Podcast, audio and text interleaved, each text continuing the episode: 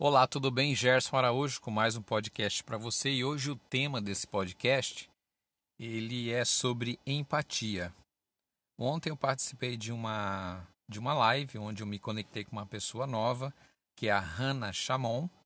Depois eu vou passar o contato dela aqui para você. Eu tenho que honrá-la porque a partir do que ela falou ontem ampliou aqui o meu entendimento e foi falado um, um trecho dessa live sobre empatia. E aqui nesse áudio eu convido você a raciocinar qual é o entendimento que você tem sobre empatia.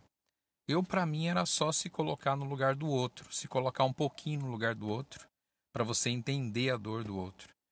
E ontem isso foi ampliado. E aí a Hanna colocou aqui uma, uma pergunta que foi: como como que eu posso me colocar no lugar do outro se nós somos pessoas diferentes? Eu tenho percepção diferente das coisas, eu tenho entendimento diferente das coisas, assim como você que está me ouvindo, você percebe a dor diferente, você percebe a crise diferente, seja qual for a crise política, Covid, seja qual for, você percebe diferente. Na época da Copa do Mundo, você percebe um clima diferente do que eu percebo. Para algumas pessoas é uma época muito festiva, que tudo pode, tudo tudo está valendo. O que importa é a copa, o que importa é a taça. Mas tem pessoas que estão assim, é só mais um jogo. E aí você olha e fala assim, poxa, parece que não é patriota, mas a pessoa é tão patriota quanto você. A percepção é diferente. Então, como que eu vou me colocar no lugar dessa pessoa que não está nem aí para a Copa do Mundo, se eu sou o cara que gosta da Copa do Mundo?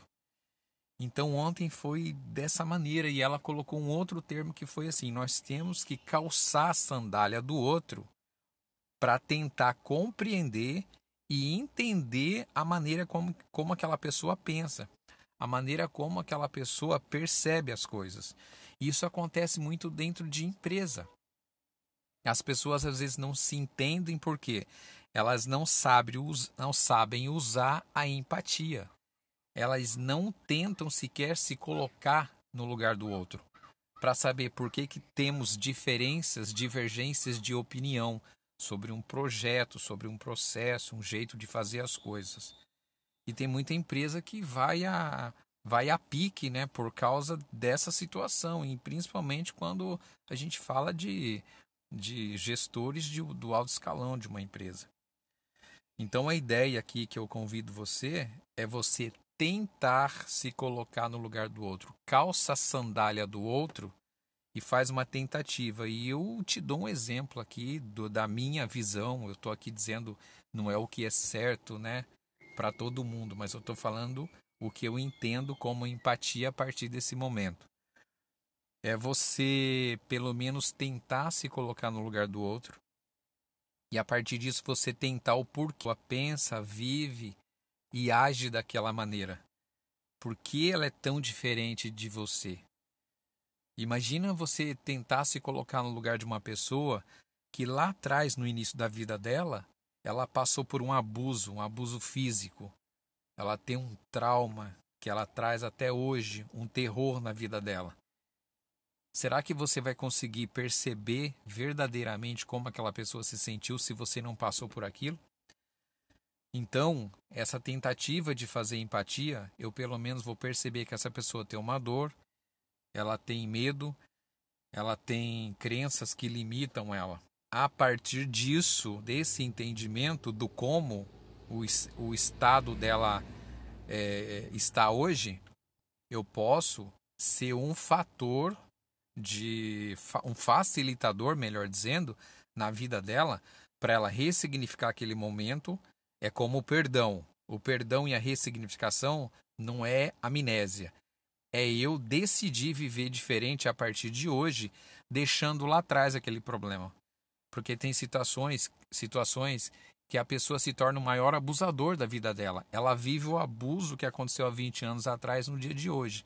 Então, quando eu me coloco é, empaticamente no lugar da, dessa pessoa, eu pratico a empatia, eu estou tentando entender o status hoje como essa pessoa está por causa daquele evento.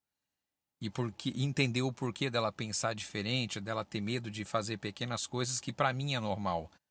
Só que eu fazendo empatia, eu não vou conseguir sentir a dor, Eu não vou conseguir perceber os medos de anos que ficaram na cabeça dessa pessoa, na mente dela. Então, ser empático é você se abrir para tentar compreender o outro. E o grande jogo da vida qual é? É você conviver com as diferenças e com os diferentes. É você saber montar esse quebra-cabeça, principalmente dentro de empresa, de negócio, principalmente dentro de, dentro de famílias. Tem casamentos que, quando os casais, na convivência, eles não conseguem entender as diferenças de um do outro, não conseguem tentar fazer essa empatia e perceber que um gosta de deixar a cueca molhada no chão, que é um mau costume. O outro gosta de deixar a toalha molhada pendurada no box, que talvez não seja o melhor para a esposa, mas para ele está tudo bem. Se não souber equilibrar isso, brincar com isso, criar uma sinergia diferente para provocar mudança no outro, aí os casais estão fazendo hoje, se separando porque um gosta de deixar o copo em cima da pia, o outro gosta de deixar o copo em cima do armário. São besteiras desse jeito. Essa falta de entender o outro é que traz a, o rompimento, né? E, e tem muita empresa, tem muita família que estão com os laços rompidos porque um não entende porque o outro é assim. Eu posso falar da minha casa, da minha vida. Eu tenho 26 anos de casado, eu tenho três filhos. Eu tenho um filho com 25, um com 23 e uma mocinha com 15 anos. Eles são totalmente diferentes um do outro né? O meu primogênito ele tem um jeito diferente de ser e de fazer as coisas. O do meio, que é o de 23 anos, se eu falar para ele, me ajuda a organiza a cozinha, que é hoje o seu dia, a louça do almoço é tua. Ele tem o tempo dele, o time dele é quase igual ao meu. Ele vai lá e já resolve logo. O primogênito ele fala para mim assim: "Ah, hoje não vou fazer não", e fica sentado mas você dá 15 minutos sem falar nada, daqui a pouco você ouve um barulho, ele está lá fazendo. O prazer dele é falar não, mas ele fala não na tranquilidade assim, que é o jeito dele. Eu percebendo isso, eu falei para minha esposa: fala uma vez só. Não precisa ficar falando três vezes para fazer, uma, fazer alguma coisa. Tem que descer o lixo. Falou? Deixa quieto, daqui a pouco você vai ver que o lixo sumiu. Se é comigo, eu já desço, já desço o lixo logo para ela não falar de novo a mesma coisa comigo, porque é o meu time. Você entende a empatia? Então, se você entender a empatia de tentar entender o tempo do outro, o porquê do jeitinho do outro, você consegue resolver melhor os problemas e aí você entra num outro campo que é o campo da solução. Achar a solução apesar das divergências. Por isso que é bom você ter um ambiente que discute. Uma família que tem paz total, uma empresa que tem paz total, que todo mundo concorda, chega uma hora que alguém estoura. Família e empresa são ambientes que tem sim que ter discussão. O ambiente que não tem uma discussão, um ambiente onde não tem ideias diferentes, diferentes, são ambientes que vão ficar na mesmice por muito tempo. Porque discussões, problemas, novos caminhos e soluções é o que faz crescer. Eu espero que esse áudio tenha ajudado você. Se você quiser se conectar com a Hannah Chamon, eu vou soletrar aqui é arroba H-A-N-N, navio, navio, A novamente H, C-H, Chamon, né? Que é C-H-A-M-O-N. Então, esse aqui é o Instagram da Hanna Chamon. Se você escrever Hanna Chamon, Hanna com dois N's, você vai achar.